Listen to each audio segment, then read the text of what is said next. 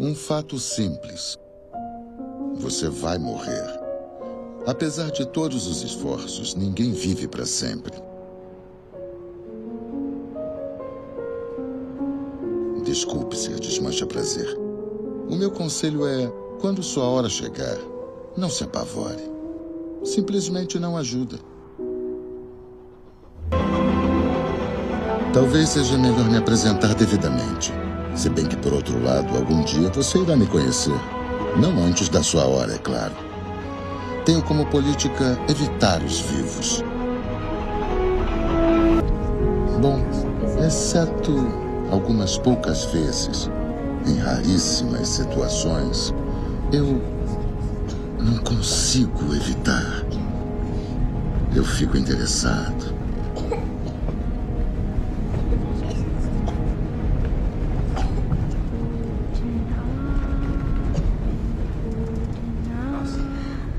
Não sei o que Liesel Memminger tinha de especial.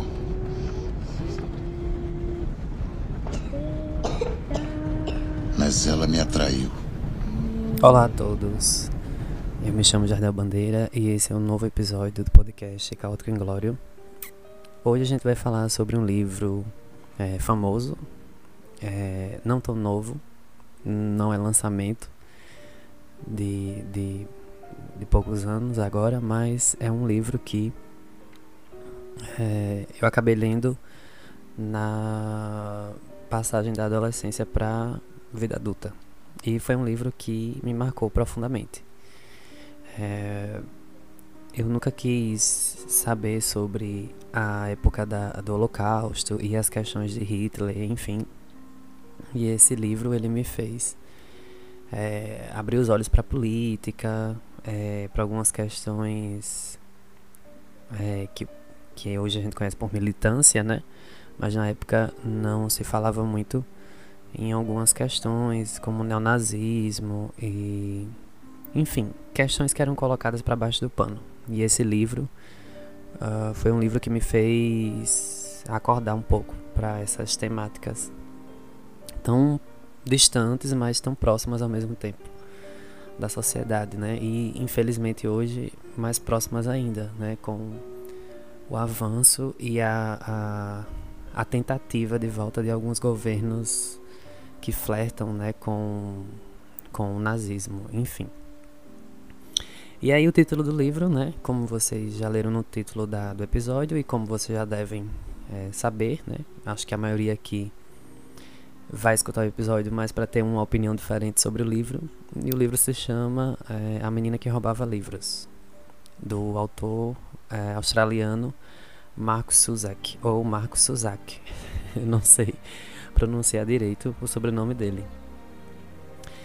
E antes de a gente passar para para dentro do livro mesmo, é, eu queria só destacar algumas questões sobre o autor, já que ele não é tão conhecido assim, né? Ele, ele passou a ser conhecido depois somente da, do sucesso do livro, né? Que chegou a, a, ao status hoje e também na época que na época que foi lançado, um pouco depois, ao status de best-seller, né? Internacional, inclusive. E aí, uh, o nome dele é Marcus Frank Suzak. Ele é australiano, como eu falei. E ele é mais famoso por esse livro, né? Ele é mais conhecido por esse livro. É um, um, um escritor relativamente jovem. Ele nasceu em 23 de junho de 75, tem 45 anos e é natural de Sydney, capital da, da Austrália, né? Capital nacional da, da Austrália. É, os dados dizem aqui que até esse momento ele é casado com a Mika Suzak e que ele fez um filme né? Ele foi roteirista e produtor de um filme que é justamente A Menina que Roubava Livros, né? E aí, para quem já assistiu o filme, antes de falar do livro, eu já deixo, deixo o filme como recomendação para que vocês assistam. O filme é muito fiel ao livro. Claro que é, resguardadas as questões de tempo e de espaço, né, de, de, enfim, de narrativa, o filme com certeza é bem menor do que o livro, mas é, para quem não tem tanto tato com a leitura, o filme, o filme é interessante para aguçar a curiosidade para ler, para a leitura do livro. Então, o filme também se chama, né, A Menina que Roubava Livros. E teve, é, e teve também a participação do Suzak, né, do escritor, como produtor e roteirista também, né? Ele, ele junto com outro diretor que agora me falha a memória, eles é, roteirizaram o filme e é, colocaram na tela o, o, a história né, da, dessa menina.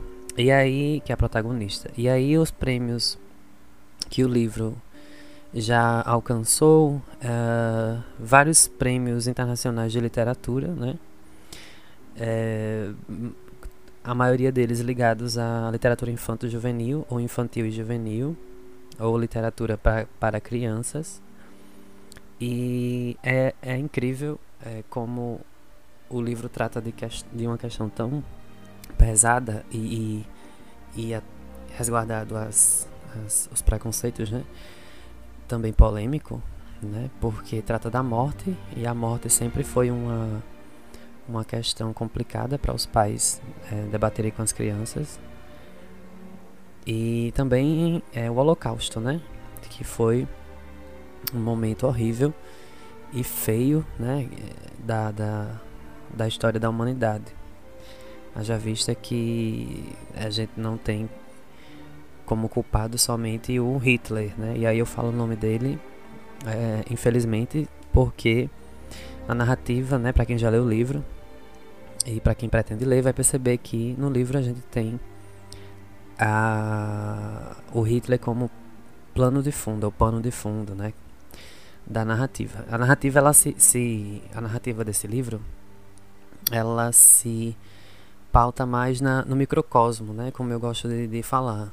A gente tem um macrocosmos, né, o, o, o, a narrativa maior que é a Segunda Guerra Mundial e a questão do nazismo e o microcosmo que é ali a casa onde a, a, a Liesel, né, ela ela mora, né, com os os seus uh, os seus é, é, familiares, né, digamos assim. E aí a gente tem ali aquele microcosmo, né, daquela história de pouquíssimas pessoas, né, de um vilarejo, uh, enfim, na Alemanha nazista. E aí a gente tem essa essa noção de que não são não foram somente somente números, né, que morreram na na guerra, mas também uh, eram vidas e pessoas que tinham narrativas e, e, tinham histórias e tinham tinham todo um futuro pela frente para para viver e para enfim, né?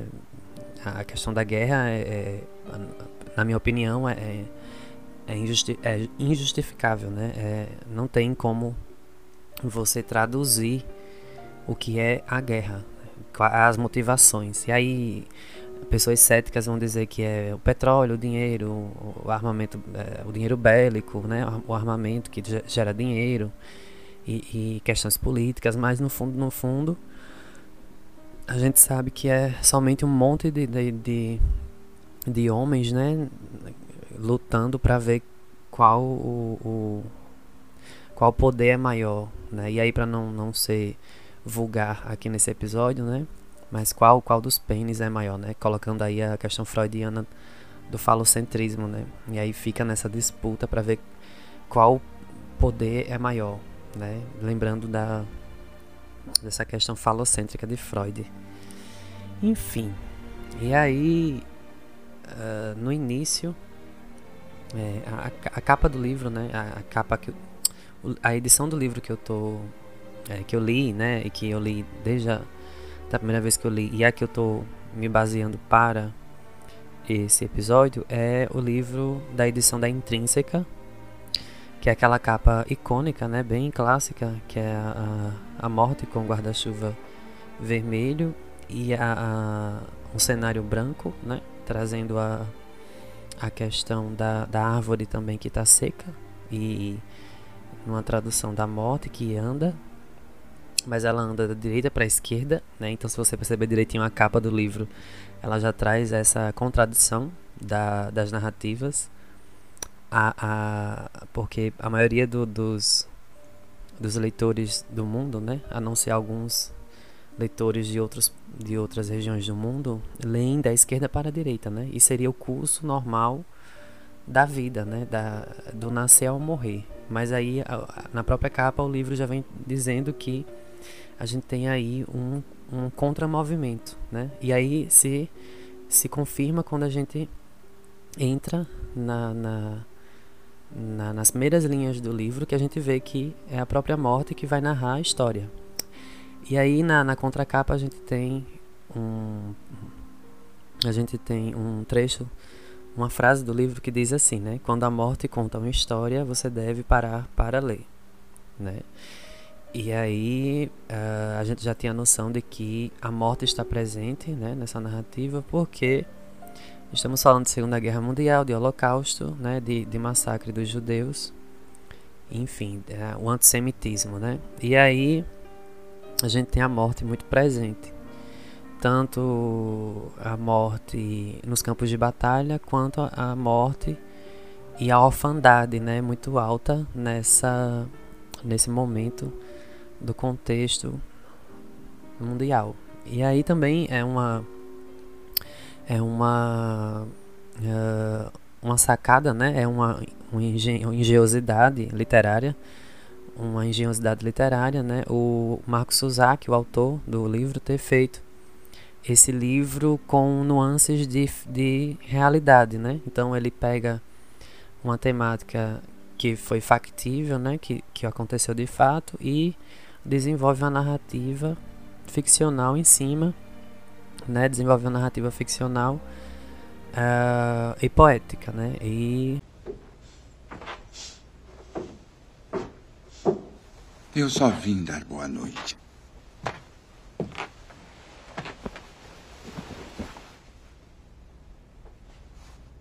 O que é isso? É seu?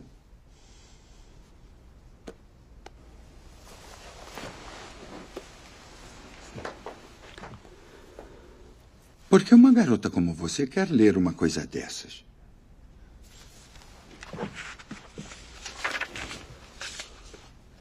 Tem certeza de que é seu? Ele nem sempre foi meu. O livro era do meu irmão. Entendi. O seu irmão. O nome dele era. Peter Strauss?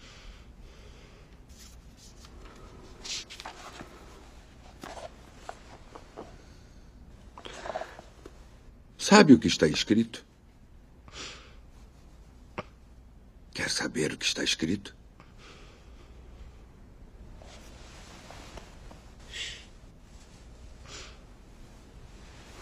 Eu também não sei ler muito bem. Vamos ter que ajudar um ao outro. Já?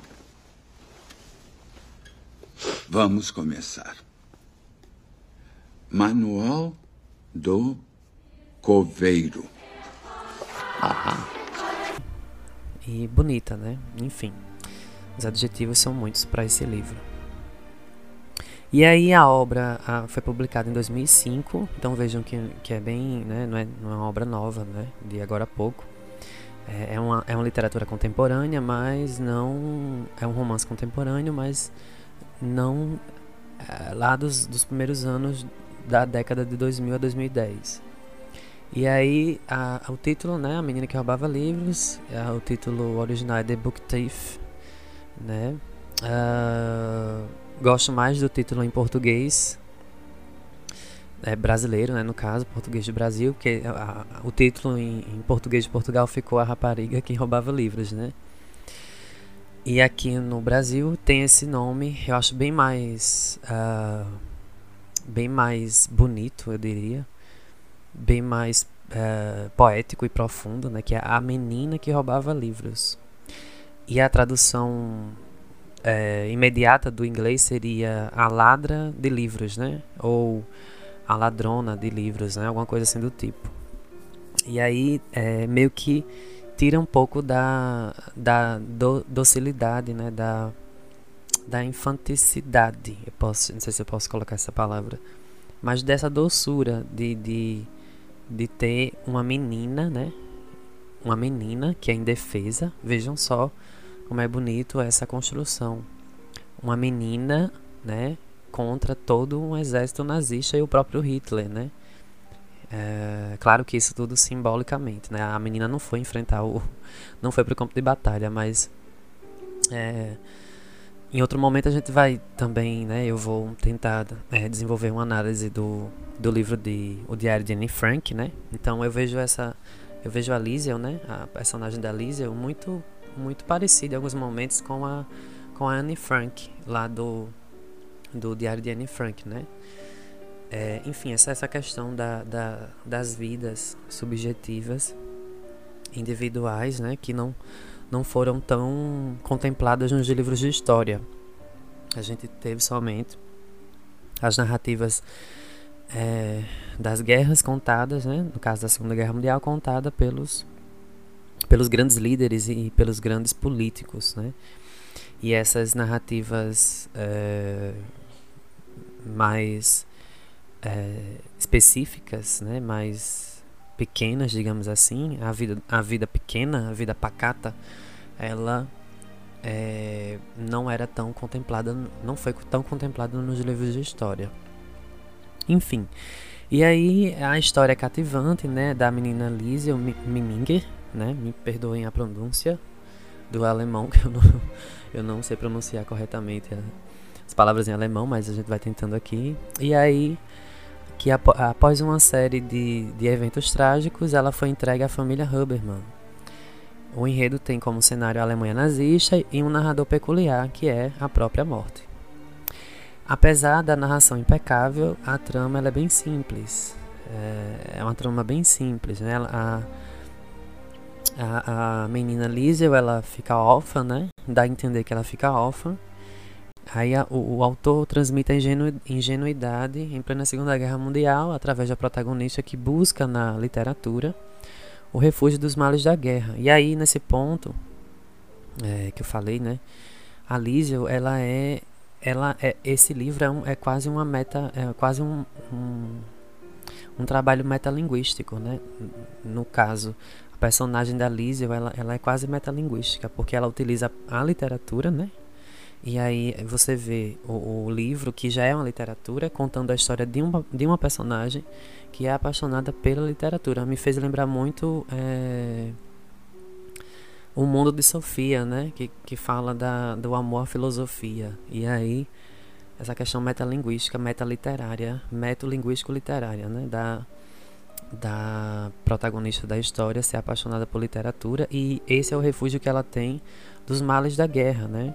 E aí, se você colocar no tempo cronológico nosso, esse, esse livro, né, em algum momento, também foi um refúgio para os males de, de, nossas guerras internas. Então você vê que uh, a, gen, a, genialidade do, do Marcos Suzak ao colocar a Liesel como apaixonada pela literatura. E isso vai fazer com que ela se salve né, da guerra, se salve dos, dos, da, do, do conflito nazista. E aí não que o livro é, fisicamente vá salvar ela da guerra, mas é, vai salvar a alma dela, né? Que é algo que os nazistas jamais teriam acesso, né?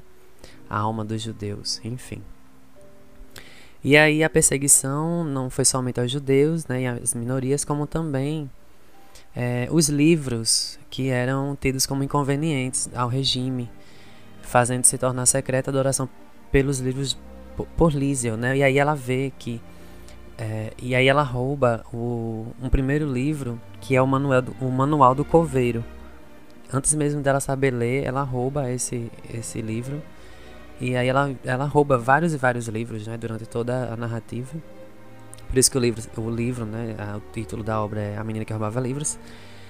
E aí é emblemático ela ter roubado esse livro, né? Que é o manual do coveiro, como se ela é, antes mesmo de saber ler, ela já tem que lidar com essa questão da morte tão cara às crianças, né? Uma, uma temática tão pesada às crianças.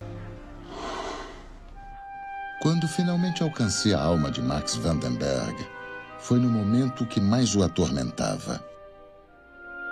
Ter abandonado sua mãe, por sentir um terrível alívio descompromissado. E ele sobreviveria. E aí a gente vê que é, ela fica curiosa em saber o que tem nesses livros, porque é, ela vê né, o, o, regime nazista queimando os livros, né, alguns livros que seriam inconvenientes ou proibidos né, para a leitura. E aí a gente sabe que isso faz parte do, de um regime fascista, né? Proibir, proibir livros e, e músicas e poemas e alguns tipos de ou a arte em si, né, a arte subversiva, né, e, e aí é uma redundância, né, porque toda a arte, sendo arte, ela já é subversiva e de, de algum modo ela critica alguma coisa da sociedade, né, do, do ser humano, enfim.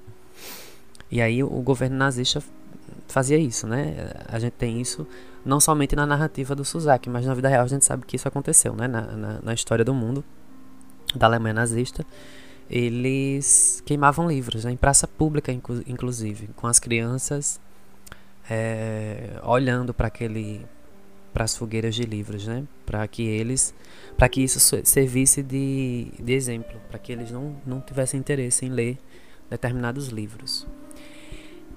E aí, entre 1939 e 1943, a Lísia, né, que é a nossa protagonistazinha, a nossa menina, ela escapa três vezes da morte. Três vezes ela escapa da morte. Por isso a, a, a, morte tem tanto interesse nela, né? É uma sobrevivente que escapou dela três vezes. Por três vezes ela escapou da morte.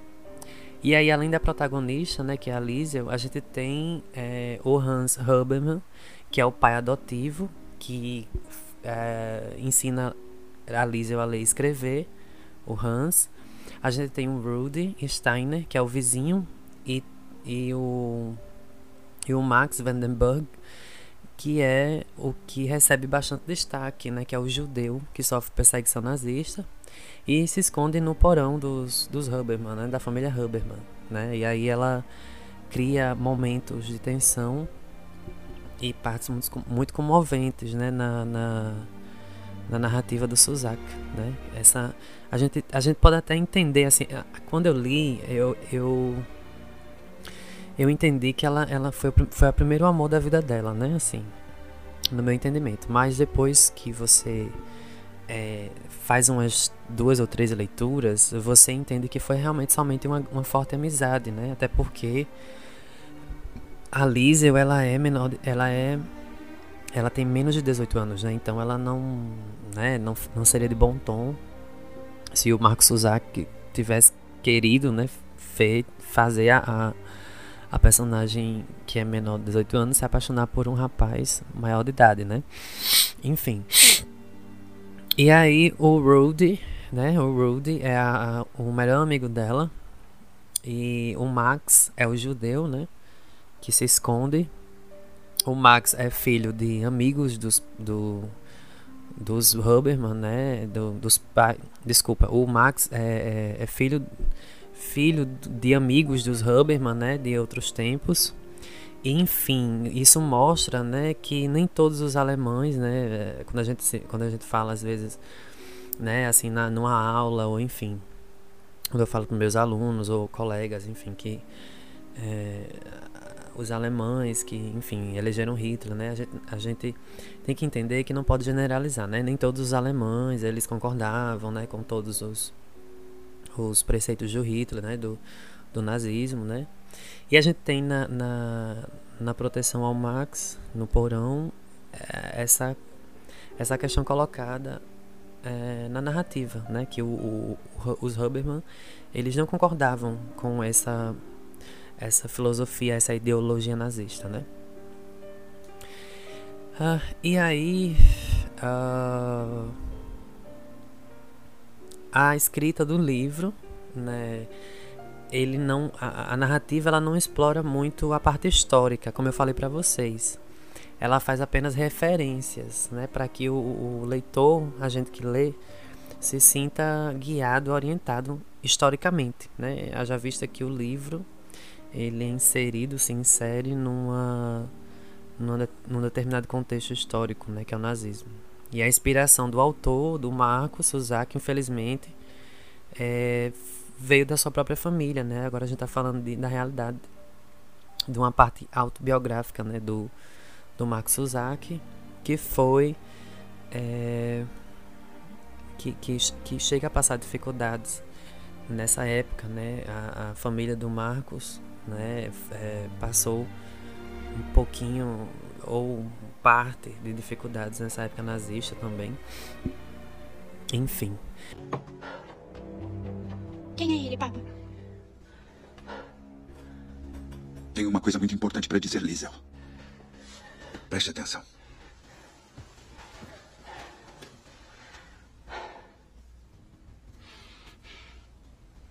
Esse acordeão não é meu. Esse acordeão é do pai desse menino. O senhor roubou?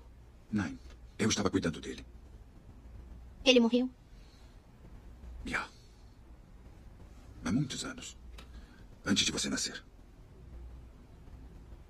Eu vi morrer. Na guerra. O senhor foi pra guerra? Já. O pai dele deu a própria vida por mim. E prometi à família dele que se algum dia pudesse ajudá-los, eu o faria. Dei minha palavra. Agora preciso que prometa para mim. Preciso que dê sua palavra de que não vai contar nada sobre o nosso visitante. Para ninguém. Ninguém mesmo. Nem mesmo ao Rudy.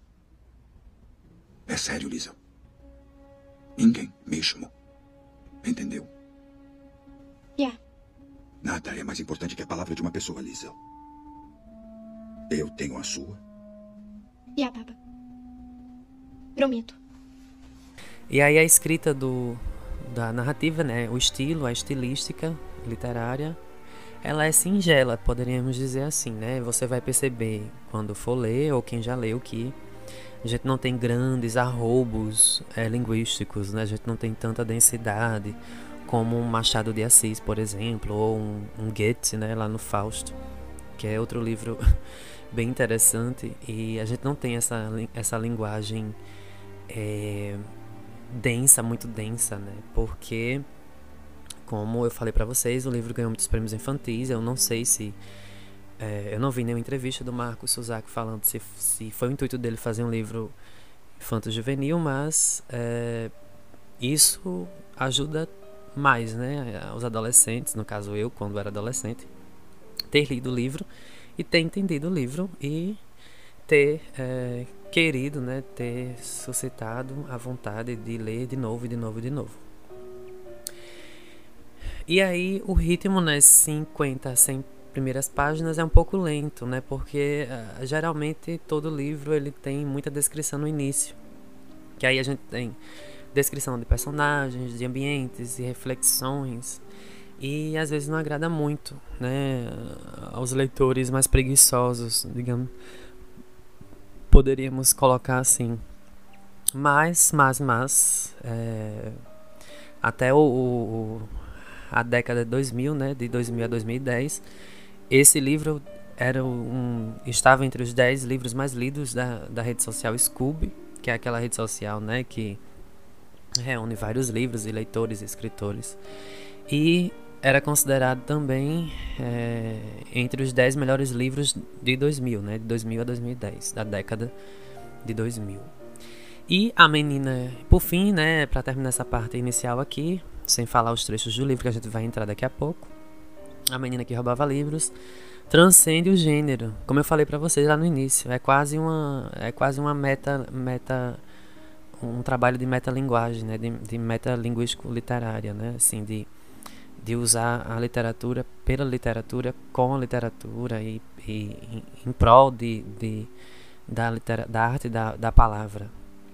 Aí o, o, o, o, a nossa última parte dessa primeira sessão do episódio é dizer que o livro não é apenas uma ficção que se passa na Segunda Guerra Mundial. Não é apenas isso, né? é muito mais que isso é o vislumbre de como a literatura pode amenizar o nosso sofrimento, o sofrimento humano, né? É como é, um refrigério à alma de quem vai ler o livro. E como eu falei no início, eu relutei muito para ler o, esse livro quando era adolescente, porque essa essa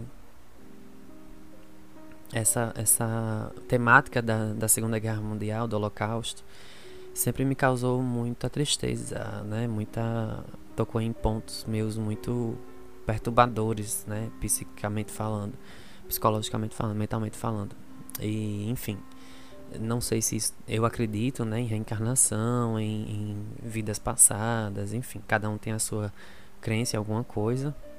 Não sou espírita, mas eu acredito bastante nessa nessa questão da reencarnação e, e eu, eu, não sei, assim, toda vez que eu me, me debato, né, me, me debruço a uma temática que tem o holocausto, que tenha o, o, o nazismo como, como tema, isso me causa muito, muito medo, eu fico é como se eu tivesse vivido essa época, né? Então, filmes como A Lista de Schindler, O Menino do Pijama Listrado, ah, o próprio filme da menina que roubava livros, né?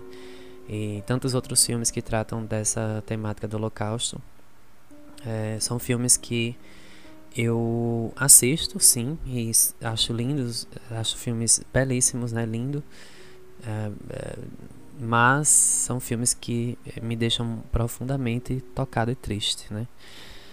Enfim, mas é, isso é uma questão é, de reverberação da minha da minha intuição, né? Não tem nada a ver com a questão da literatura em si aqui que a gente está falando hoje. Então vamos passar para as partes do livro, né? Logo no início a gente tem é, uma, uma parte bem bonita, né? Que é do Marcos Suzak, Suzak que ele oferece a, a, o livro aos pais, né? Lá no início ele faz uma dedicatória né, para Elizabeth e Helmut Suzak, com amor e admiração. Né? É, ele coloca né, porque a gente sabe depois que os pais sofreram com o nazismo, né? enfim. E aí é bem bonito ele ter colocado, né, como eu falei para vocês, o livro ele ele brinca com o que é biográfico do autor, né, o que é autobiográfico e o que não é, né, e o que é ficção e o que é realidade e biografia também da história com H maiúsculo. E aí no prólogo, ele coloca assim prólogo, e é bem bonito que ele, ele apresenta a morte pra gente. E, e na, na, página, na, na página, logo após a dedicatória, ele coloca uma cordilheira de escombros, onde nossa narradora apresenta ela mesma, as cores e a roubadora de livros. Então, depois, na próxima página, que a gente tem a certificação de que é a morte. E aí ela bota, ele bota, desculpa, morte e chocolate. E aí ele diz assim: a, a, a morte, né? Primeiro as cores, depois os humanos, em geral. É assim que vejo as coisas, ou pelo menos é o que tento. Eis um pequeno fato: você vai morrer. E aí a gente tem a quebra da quarta parede, né? Digamos assim. Assim como, como Machado de Assis faz isso lá na Memórias Póstumas de Brás Cubas, que lá é o é o, é o cadáver né, de, de Brás Cubas que fala com a gente no livro. Aqui no livro de, de Max Suzak é a morte, né, a própria morte que fala com a gente. Então ela, ela já vai dizendo para o leitor, né? Eis um pequeno fato. Você vai morrer. Bem interessante, né? Não, não dá para deixar de citar Machado de Assis nesse, nesse instante. E aí, é, só um, um um pedaço logo após diz assim: Com absoluta sinceridade, tento ser otimista a respeito de todo esse assunto, embora a maioria das pessoas sinta-se impedida de acreditar em mim, sejam quais forem meus protestos. Por favor, confie em mim. Decididamente, eu sei ser animada, sei ser amável, agradável, afável. E esses são apenas os as. Só não me peça para ser simpática. Simpatia não tem nada a ver comigo. E aí ela, ela a morte ela vai dando é, é, ela vai dando meios e elementos antes de, de a narrativa realmente da, da Liesel, né, e da família dela e do que ocorre na narrativa, né, no desenrolar da história ser mesmo explicitada e contada. No livro, a morte ela se apresenta e ela faz um, um, uma introdução, de, poderíamos dizer assim, ela faz um, um pequeno semináriozinho, né, sobre ela mesma e sobre as questões dela mesma, né. A própria morte, ela, ela, ela se apresenta e ela conversa com o leitor antes de entrar na história da Lísio. E ela mesma, ela mesma diz isso, né? Ela fala, né? É claro, é uma apresentação, um começo. E depois ela fala de, da, da teoria dela, né? Da própria teoria dela. E depois, uh, lá no fim da apresentação da morte, nas primeiras páginas, tem uma parte bem interessante que ela diz assim: a morte. Uh, é só uma pequena história, na verdade, sobre, entre outras coisas.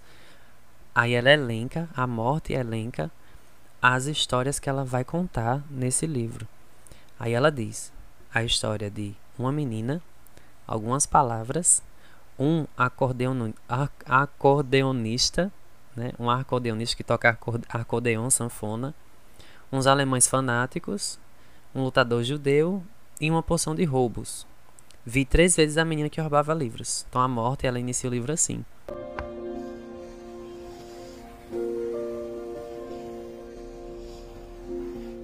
Me diga de onde você tira essas palavras. É segredo. Quem eu vou contar? A mulher do prefeito. Ela me deixa ler seus livros. Aí eu memorizo. A memória é o escriba da alma. Sabe quem disse isso? Um homem chamado Aristóteles. Você me faz um favor? Pode descrever o dia para mim? Como está lá fora? Nublado. Não, não, não, não, não. Use as suas palavras. Se seus olhos pudessem falar, o que eles diriam? Um dia. pálido, é isso? Pálido. Ótimo, continue. Tudo está trancado atrás de uma nuvem. E o sol.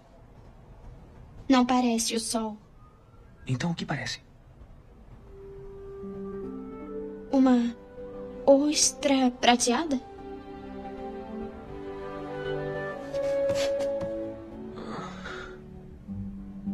Obrigado. Eu consegui ver. E aí a gente tem uma menina que é a Lísio, né? Algumas palavras que é que são as palavras do próprio livro, aí a questão da metalinguagem e também as palavras a gente pode entender como a, a narrativa da própria vida da Lísio.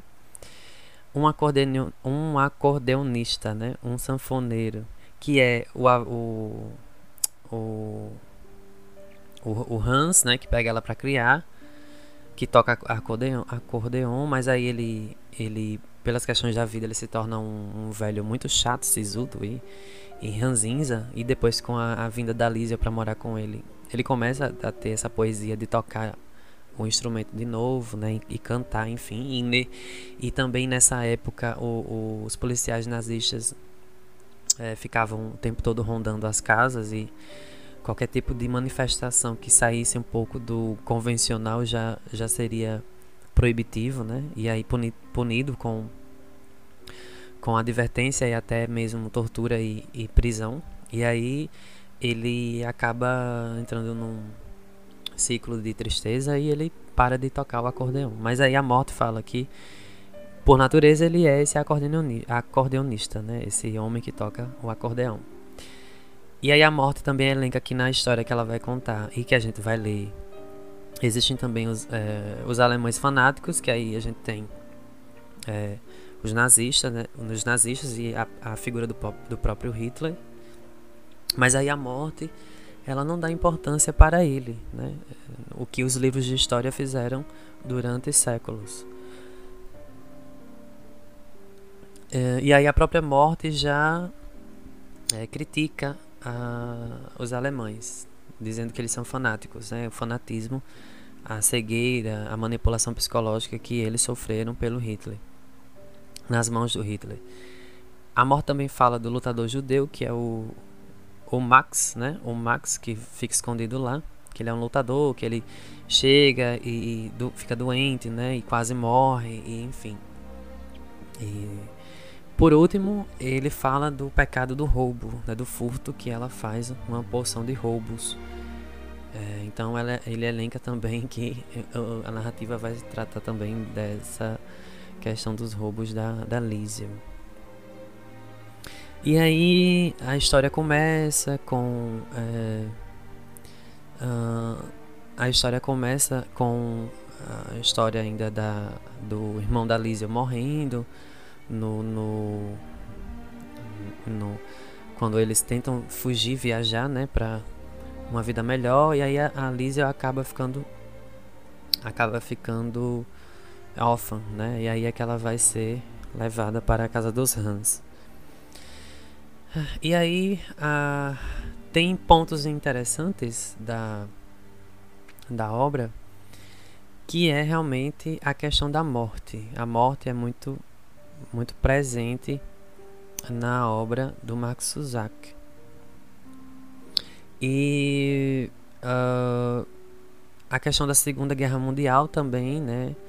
Ela, como eu falei, é uma é uma, é uma questão que traz a, a, o peso da morte muito forte, né? A gente sabe que que é, na Primeira Guerra Mundial, né, é estimado que milhões, né, desculpe, milhares de pessoas foram mortas, né, e vilarejos e cidades foram destruídas. E a Segunda Guerra Mundial ainda foi mais mortífera, né? E aí a morte teve muito trabalho.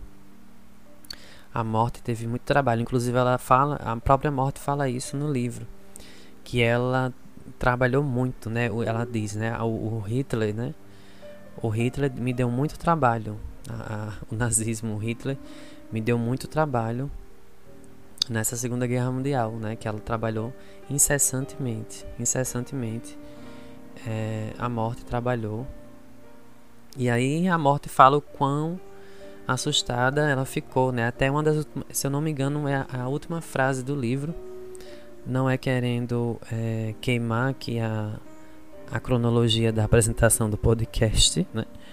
Mas uh, a última nota diz assim, né? A última frase do livro, as duas últimas frases do livro diz, dizem assim: Última nota de sua narradora. Os seres humanos me assombram, né? Depois de tudo que a morte viu no na narrativa, ela a própria morte se assusta com a com a, a, a crueldade dos seres humanos.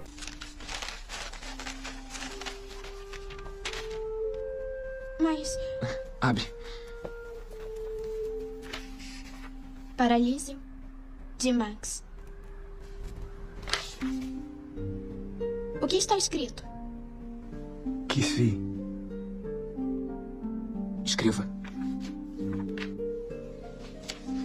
Na minha religião, somos ensinados que cada criatura viva, cada folha, cada pássaro, só está vivo aqui na Terra porque contém a palavra secreta da vida.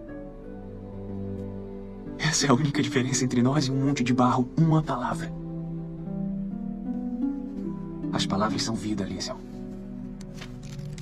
Todas essas páginas em branco são para você preencher.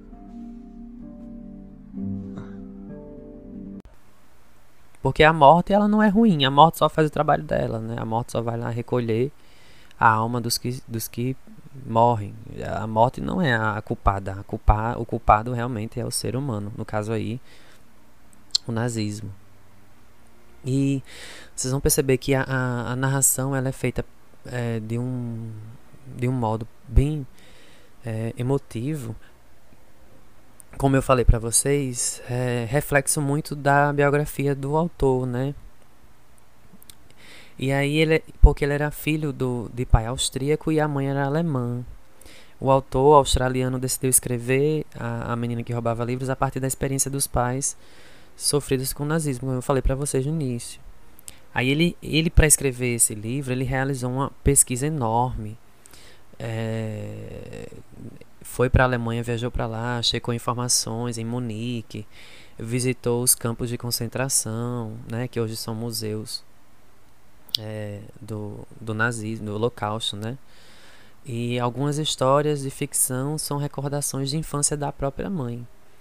E aí ele, ele, ele ganhou vários prêmios, né, por conta desse processo de, de escrita, é, digamos assim, quase biográfica e quase histórica, né, quase um romance histórico, o, o A Menina que Roubava Livros. E é, essa, é, é, para mim essa foi uma das uma das fortes influências que o livro é, se torna esse, esse sucesso, né? esse sucesso, porque a, a, tem essa, essa questão biográfica muito forte do autor, né? Tem essa questão biográfica muito forte do autor. E aí, minha gente, eu não vou é, me ater muito ao livro em si, porque a história, como eu falei para vocês, ela é simples, né? Ela é bem simples. É a história somente de uma menina que fica órfã e ela vai morar com é, familiares, né, com os, com os Hans. E chegando lá, ela, eles recebem a, a visita inesperada do Max, que é um judeu se escondendo do, do nazismo, né, do, do regime nazista. E basicamente a Liesel ela é esse esse microcosmo esse alívio, né, para todo o contexto, para todo o contexto em que os Huberman e a e a a, a Liesel vivia, né, sofria e o Max também. E nesse sentido, quando a a,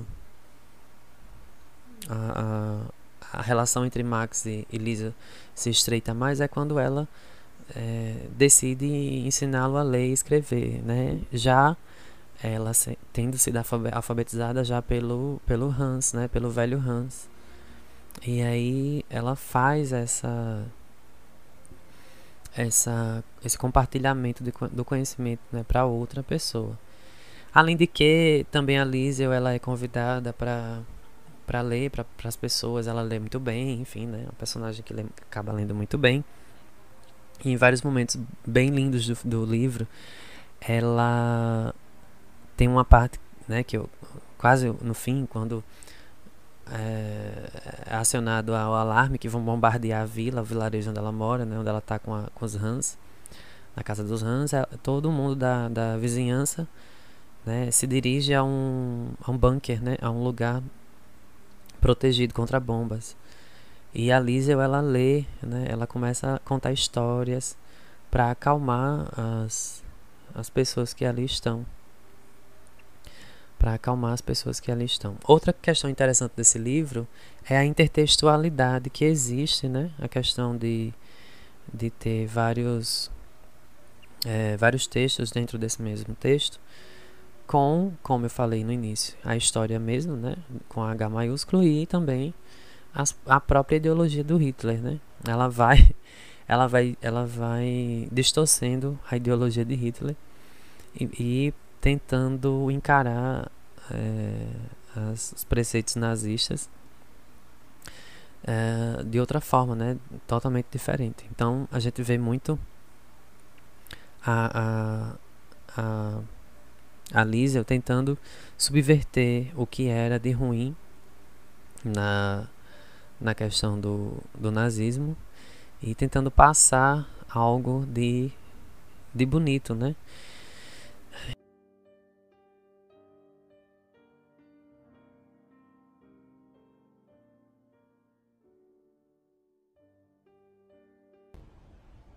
Eu não entendo. O que ele fez de tão errado?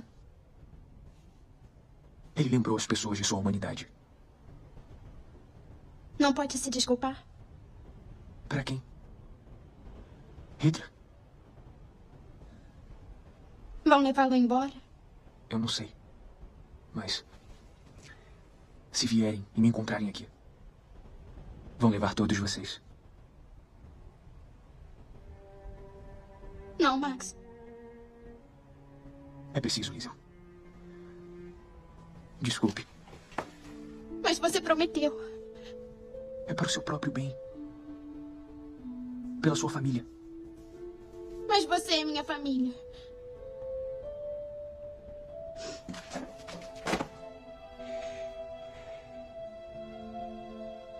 Tem uma parte da na página 10 do livro que diz assim. Vamos lá. As pessoas só observam as cores do dia no começo e no fim. Mas para mim está muito claro que, que o dia se funde através de uma multidão de matizes e entonações. A cada momento que passa, uma só hora pode consistir, consistir em milhões de cores diferentes: amarelos sérios, azuis borrifados de nuvem, escuridões enevoadas. No meu ramo de atividade, faço questões de notá-las. E aí a morte ela traz essa, essa visão artística quase da realidade como uma pintura. A morte ela faz sempre esse papel também de apaziguamento da realidade, né? Já que é uma temática tão pesada, né? A própria morte ela performa uma uma doçura, né? Em alguns momentos a própria morte ela performa essa doçura. Em outro trecho, ainda na página 10, uh, uh, diz assim: Nesse momento você está deitado ou deitada. Raras vezes encontro pessoas em pé. Estará solidificado em seu corpo. Talvez haja uma descoberta, um grito pingará pelo ar. O único som que ouvirei depois disso será a minha própria respiração, além do som do cheiro dos meus passos. E aí a morte falando novamente que ela não encontra ninguém em pé, né? Ela sempre encontra as pessoas deitadas. E aí ela meio que assusta você que vai ler o livro nesse momento, que porque é, o, o Mark Souza, que né, coloca a morte falando com a gente, de que provavelmente quem está lendo o livro está deitado, né? A gente, ou pelo menos a gente está sentado, meio que encostado, né? Quase numa posição de, de numa posição horizontal. E aí ela ela dá esse susto, a morte, a morte do livro, né? Dá esse susto na gente quando vai ler, porque ela diz que, ó, tenha cuidado, você está deitado lendo o livro, e mas será que você não está morto, né? É bem interessante e que ela pode estar tá perto de você e realmente ela está, né? Só que ali na sua frente na narrativa do livro. No outro momento, já lá no finalzinho quase do livro, na página 426, ela a gente tem um trecho que diz assim: O ser humano não tem um coração como o meu. O coração humano é uma linha, ao passo que o meu é um círculo, e tem uma capacidade interminável de estar no lugar certo na hora certa.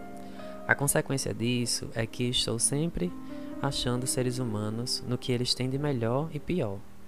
Vejo sua feiura e beleza e me pergunto como uma mesma coisa pode ser as duas. Mas eles têm uma coisa que eu invejo, que mais não seja. Os humanos têm um bom senso de morrer. Então a morte ela está falando aí da própria imortalidade dela mesma, né? Bem contraditório isso, mas é bem interessante quando o Marx Souza coloca, né, que ela mesma, né, a morte, ela tem essa ânsia de morrer, porque ela não vai morrer nunca. Porque como ela falou, né, o ser humano, a vida do ser o coração do humano, né, a vida do ser humano, ela é uma linha que tem um começo, meio e um fim. E a morte não, é um círculo que ela nunca vai conseguir morrer, de fato, né? Porque ela foi fomentada, né, por algo divino, para que ela seja sempre esse canal entre a, entre o véu da, né, entre o véu que separa vida e morte. Uh, no outro trecho, na, da página 10 a 11, tá? Eu não vou seguir nenhuma cronologia aqui, que eu não sei se vocês já perceberam, né? Já devem ter percebido nos episódios que eu não sei cronologia nenhuma de, do livro, porque eu realmente leio o livro para suscitar em minha emoção pela literatura. Mas, é, vejam só, eu tava lá na página 426 no final, agora já tô lá de novo no início, na página 10 a 11. Aí tem um trecho que diz assim, tá? Nessa página 10 a 11. São os humanos que sobram. Os sobreviventes é para quê? É para eles. Desculpem, vou ler de novo. São os humanos que sobram. Os sobreviventes. É para eles que não suporto olhar, embora ainda falhe em muitas ocasiões. Procuro deliberadamente as cores para tirá-los da cabeça, mas vez por outra, sou, sou testemunha dos que ficam para trás, desintegrando-se no quebra-cabeça do reconhecimento, do desespero e da surpresa. Eles têm corações vazados, têm pulmões esgotados, o que por sua vez me traz ao assunto de que lhes, lhe, de que lhe estou falando esta noite, ou esta manhã, ou seja lá quais forem a hora e a cor.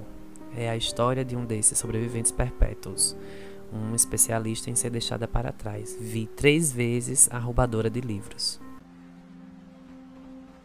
Isso é horrível. Eu sei. Eu odeio Hitler. Eu também.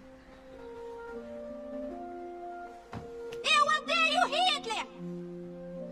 Eu odeio Hitler! Eu odeio Hitler! Eu odeio Hitler é cara de bunda! Vai pro Hitler!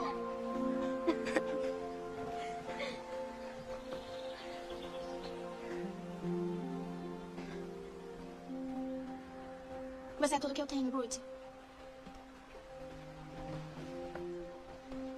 Vamos pra casa.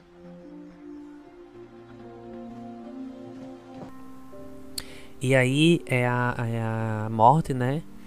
Com raiva da Liesel, né? Que ela.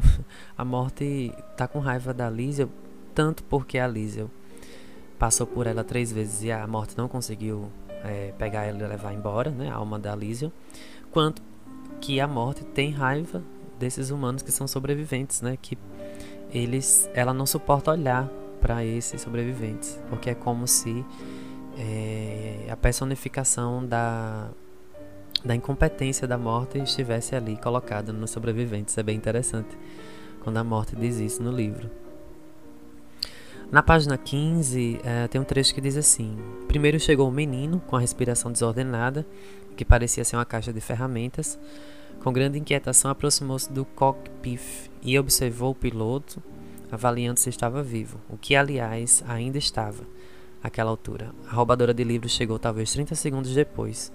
Anos se haviam passado, mas eu a reconheci. Estava arfante. Então, a gente vê esse segundo momento em que a. a é, é, esse segundo momento, é, o primeiro e o segundo momento em que a morte vê a Lísio, né? Primeiro, quando a morte foi buscar o irmão dela, e aí ela viu a, a Lísio perto ali.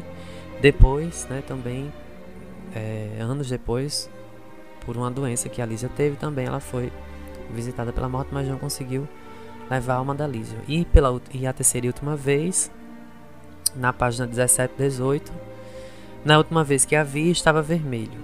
O céu parecia uma sopa, borbulhando e se mexendo. Claramente eu a vi, estava prestes a ir embora, quando a encontrei ajoelhada, uma cordilheira de escombros fora escrita, desenhada, erigida, à sua volta. Ela estava agarrada a um livro. Ela deixou cair o livro, ajoelhou-se. A roubadora de livros uivou. E aí é nesse momento é, que a morte adianta, lá no início do livro, uma parte lá do fim do livro, que é quando todo mundo que a Lísia conhece morre, né? que é uma cena muito pesada do livro, muito bonita, muito bem é, escrita pelo Marcos. É, e muito triste também, né? Enfim, tanto no filme quanto no livro. É uma é uma parte muito triste que é quando todo mundo morre, né? E aí a Liesel fica embaixo de escombros. E a, quem acha a Liesel é um, é um, um soldado, né? Catando sobreviventes ele acha a Lísia debaixo dos escombros agarrada a um livro. Justamente o livro que ela deu ao Max para que ele aprendesse a ler, que ela havia escrito com ele, junto com ele. E aí é nesse momento que a morte vê pela terceira vez a Lísia, né? Agora a gente sabe que é a terceira vez que ela tem o status de sobrevivente, né? Porque depois ela vai morrer de fato. E aí a morte não somente vai ver a Lísia por uma quarta vez, mas ela vai abraçar a morte. Uh, e aí, uh, na página 271, a página 273, tem vários trechos que eu separei que diz assim: Diário da Morte, 1942. Foi um ano para ficar na história, como 79 ou 1946. Para citar alguns, Esqueça a foice, diabos, eu precisava era de uma vassoura ou um rodo. E precisava de umas férias. Muitos seres humanos, muitas cores. Dizem que a guerra é a melhor amiga da morte, mas devo oferecer-lhe um ponto de vista diferente a esse respeito. Para mim, a guerra é como aquele novo chefe que espera o impossível. Olha por cima do ombro da gente e repete sem parar a mesma coisa. Apronte logo isso, apronte logo isso. E aí a gente aumenta o trabalho. Faz o que tem, faz o que tem de ser feito, mas o chefe não agradece. É, pede mais, né? E aí é quando a morte se queixa que ela está trabalhando muito com, a, com, a, com a, a guerra e as mortes que acontecem na guerra. Aí lá na página 295 tem um trecho que a morte vai dizer assim: Diário da Morte, Colônia. É, sim, outra coisa interessante é que ah, dentro da narrativa, o, a morte. a morte escreve um diário dela, né? Tem, tem trechos. Né? Então, o, diário, ah, o trecho que eu li agora há pouco é do Diário da Morte de 1942. Esse próximo trecho, da página 295, é o Diário da Morte Colônia, que ela intitula, a morte intitula como Colônia. E aí ela diz assim: Tenho certeza que Liesel Meminger dormia a sono solto, quando mais de mil bombardeios voaram para um lugar chamado Colônia. 500 almas. 500 almas, carreguei-as nos dedos, feito malas. Ou então as jogava, as jogava por cima do ombro. Só as crianças foi que levei no colo. E aí essa parte é linda, né? Quando uh, a morte diz assim, né? 500 almas, carreguei-as nos dedos feito malas, né? A morte pega, pega com desdém nas almas, quase com nojo, né? E aí ela diz, a morte diz que as únicas almas que, que ela carrega com carinho são as almas das crianças que morreram na guerra. É, é uma cena bem bonita, né? Que o Marcos ele coloca na narrativa. Sempre gostei da minha imagem com manto e foice, sombrio e poderoso. Infelizmente, sou muito mais banal e corriqueiro. Ninguém pretendia destruir uma rua com o nome Paraíso. Foi um erro de leitura do mapa. Naquela noite não houve sirenes. Primeiro foram os irmãos de Rudy. Eu li seus sonhos simples.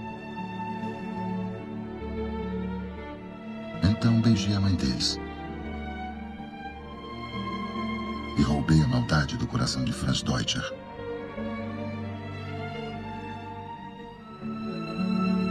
Rosa eu peguei no meio de um ronco.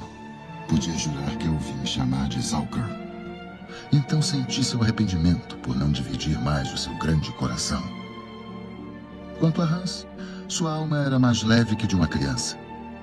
Senti seu desejo por uma última melodia em seu acordeão. E escutei seu último pensamento. Liesel.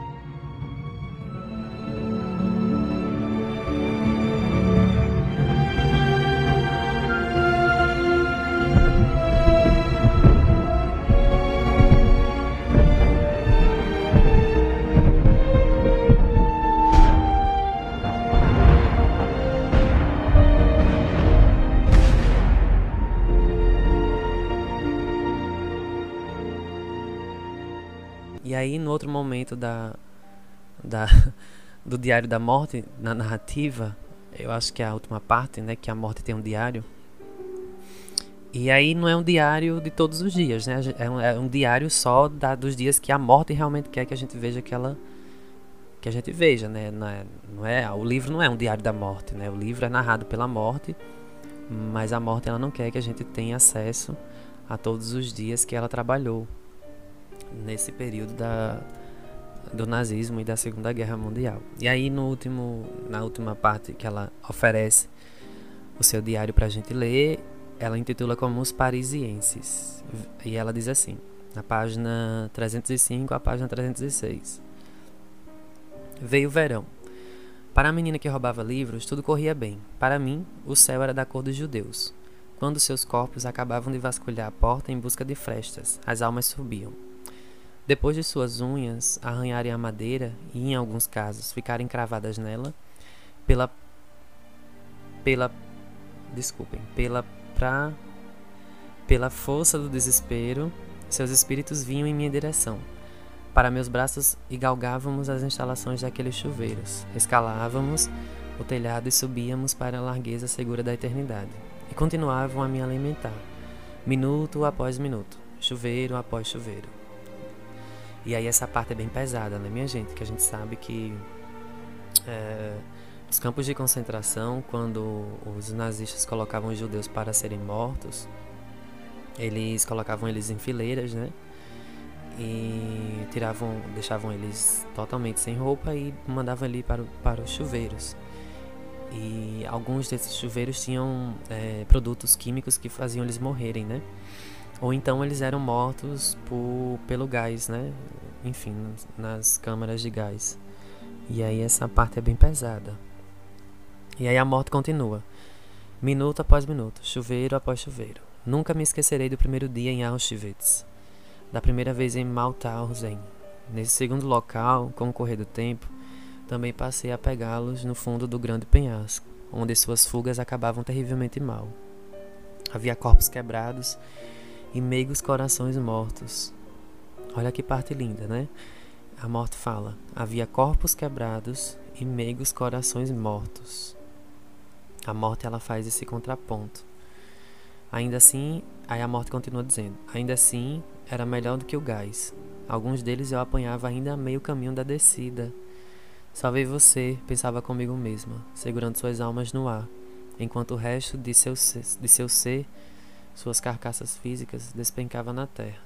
Eram todos leves, como cascas de nozes vazias, e um céu enfumaçado nesses lugares. O cheiro fazia lembrar uma fornalha, mas ainda muito frio. Eles eram franceses, eram judeus e eram você. E aí a morte coloca que independentemente de serem judeus, franceses, de serem é, pessoas de outros países, eles eram seres humanos, né? E aí é que a gente tem a certeza, né, que a morte estava perto dessa desses judeus, né, desses judeus mortos no Holocausto, quando ela mesma fala do, dos campos de Auschwitz e do e de Mauthausen, né? Também também a gente tem a, a, um pouco de certeza do da proximidade em que a Lísia estava dos nazistas né? e do, do centro de comando do nazismo, porque a morte estava perto de Lísia, mas também ela estava é, perto do, do centro onde as almas eram mais é, colocadas para o além-mundo, né? Enfim. E aí eu destaco somente nessas né, partes que a morte fala, como eu falei né, agora há pouco, de que a morte diz que haviam corpos quebrados e meigos corações mortos.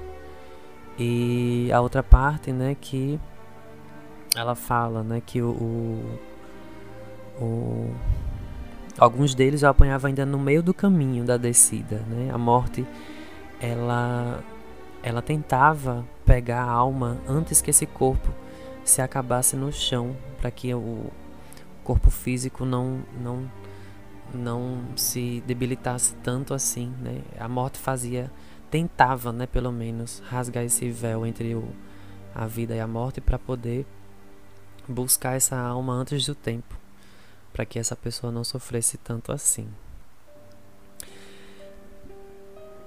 E aí, finalmente a morte menciona que ninguém vive, vive para sempre. Isso aí é óbvio, né? Mas aí, como a gente está envolvido já na narrativa do, do livro, meio que por um instante a gente coloca em suspensão a mortalidade, né? E também uh, de algumas pessoas que acham que nunca vão morrer, né? Enfim. No meu trabalho, sempre encontro os seres humanos no que eles têm de melhor e de pior. Vejo sua feiura e sua beleza. E me pergunto como uma mesma coisa pode ser as duas. E aí a, é, a morte fala do, do da, da Liesel no fim do livro e ela a morte diz assim: um último fato. Devo lhe dizer que a menina que roubava livros só morreu ontem, né? E aí a, a morte diz que né, a gente entende que ela viveu por muitos e muitos anos, muitos e muitos anos. Lá na página 4, 478 do livro, ah, diz assim: A roubadora de livros escreveu sua história e a morte a narrou, ensinando aos humanos que constantemente superestimam e subestimam a raça humana que raras vezes simplesmente a estimo. A propósito, por fim, a narradora conclui: Tudo que pude fazer foi virar-me para Liesel, Miminger, e lhe dizer a única verdade que realmente eu sei. Eu disse à menina que roubava livros, e eu digo a você agora. Os humanos, né, sempre me assombraram. E aí termina desse jeito o livro. Enfim, é, eu quis focar mais nessa parte da morte, né, dentro da narrativa, porque as outras partes elas são tão dóceis, né, são tão bonitas e e, e chegam a, beiram até a infantilidade, né, de uma ingenuidade que é bom que você leia, né, é bom que você desfrute desses momentos de infantilidade que o livro traz dentro de uma temática tão densa, pesada e complexa que é o nazismo. E aí, só a cargo de, de, de conhecimento, para a gente não passar batido pela uh, por alguma coisa que tenha ficado, né? Sempre vai ficar alguma coisa a desejar na minha, nas minhas análises. E, e também em todas as análises que vocês forem procurar, sempre vai ficar algo a desejar. Porque a gente está tratando de literatura.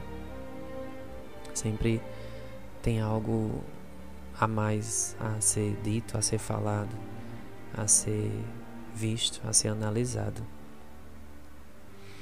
É, mas aí, só a cargo de, de conhecimento, uh, o, a protagonista do romance, é, para ela, né, a atividade de ler. Então, se você quer encarar esse livro, não pelo viés da morte, mas pelo viés pedagógico, é bem interessante. Eu vou deixar na, na descrição do episódio links de, dos artigos científicos que eu li para e até da, de uma dissertação de mestrado bem interessante da área da educação que utilizou a menina que roubava livros para falar da prática da leitura, né?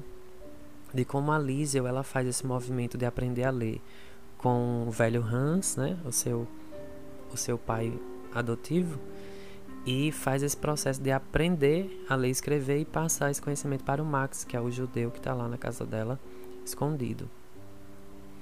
Uh, e aí a atividade de ler para ela é importante, né? É, e aí eu vou ler só esse trecho do a gente encerrar o episódio de hoje.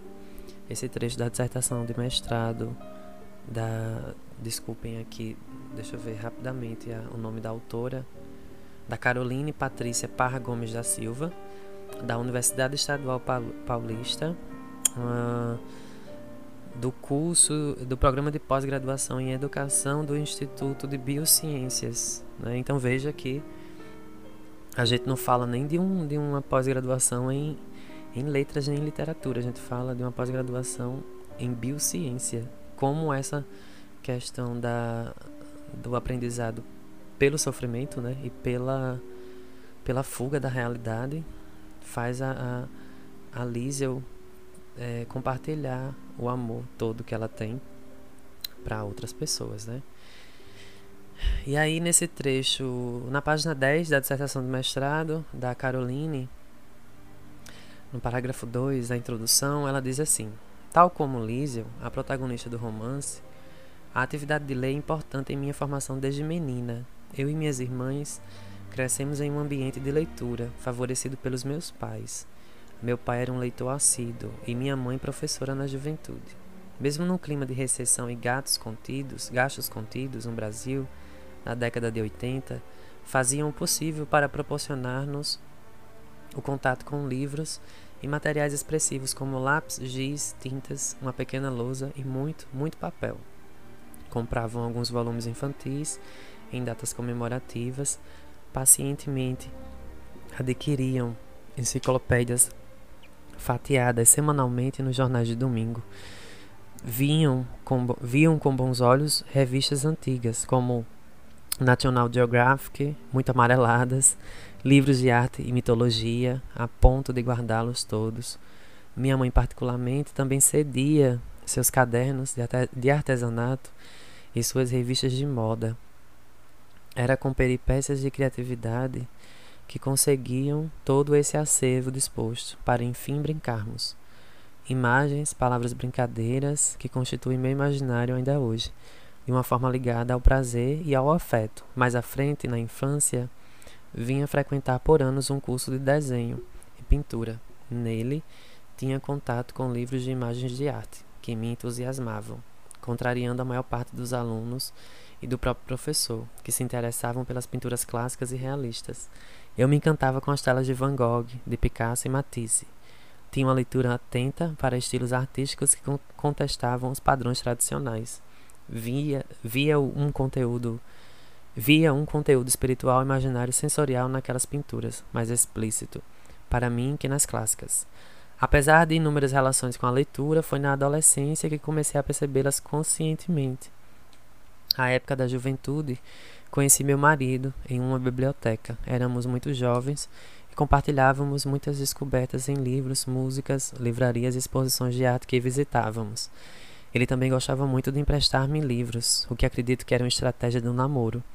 Graças a uma dessas indicações, creio ter lido pela primeira vez, identificada uma experiência de leitura que vivenciei. Foi através de A Metamorfose, do Franz Kafka, um título não tão romântico, é verdade, mas que me proporcionou efeitos profundos, como lê-lo e não sentir a náusea e o asco da barata kafkiana, a opressão a que ela se submetia, o descaso do mundo. E aí, enfim, a, a, a Carolina ela vai falando na introdução essa parte bem bonita, né? E ela traz uma citação do, da La Rosa, é, da, que ela diz assim: essa nossa relação com a leitura pode ser de empatia, amor, mas de ódio também.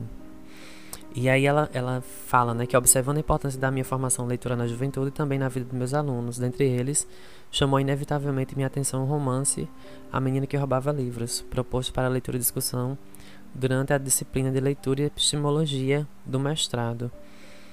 E aí ela fala é, como a relação metalinguística né, da, da Lísio e também dela mesma, da vida dela, foi crucial para que ela se interessasse pela temática do seu mestrado, né?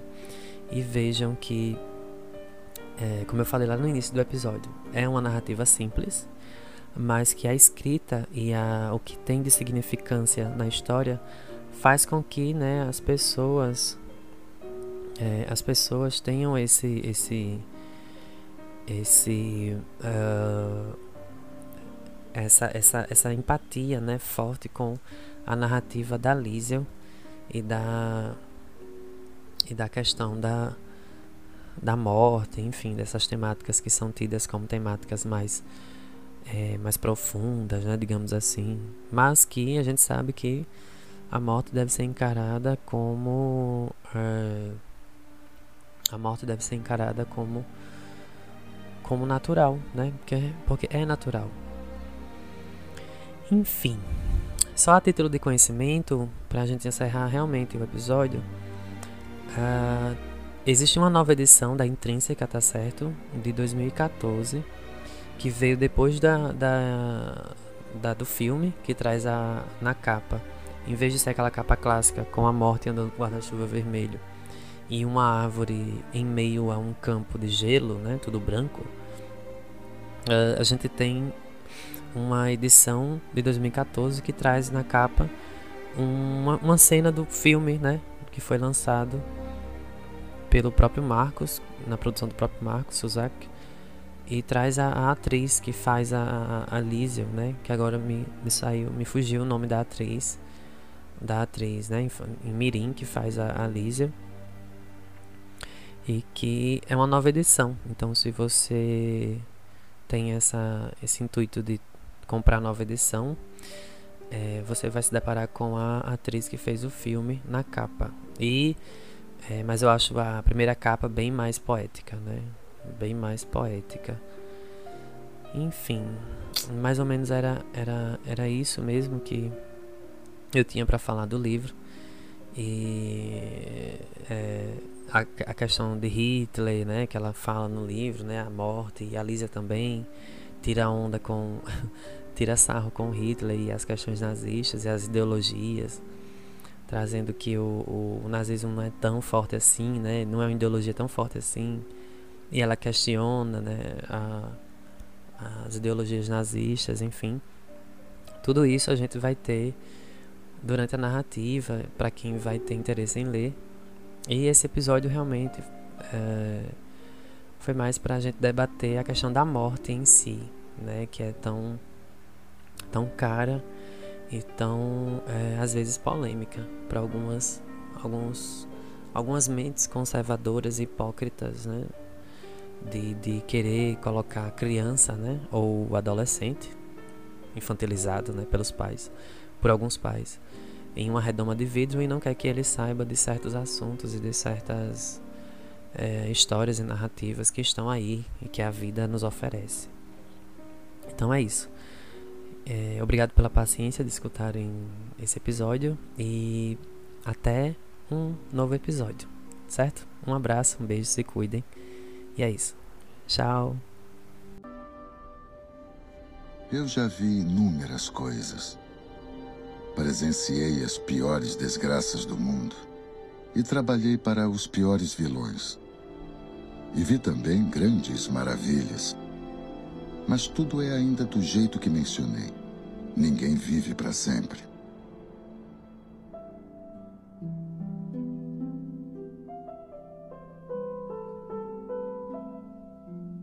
Quando finalmente fui buscar Liesel, Tive um prazer egoísta por saber que ela vivera 90 anos de forma tão sábia.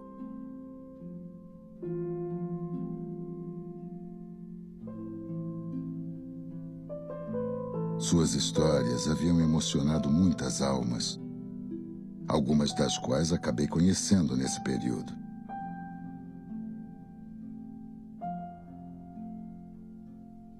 Max cuja amizade durou quase tanto quanto Liesel.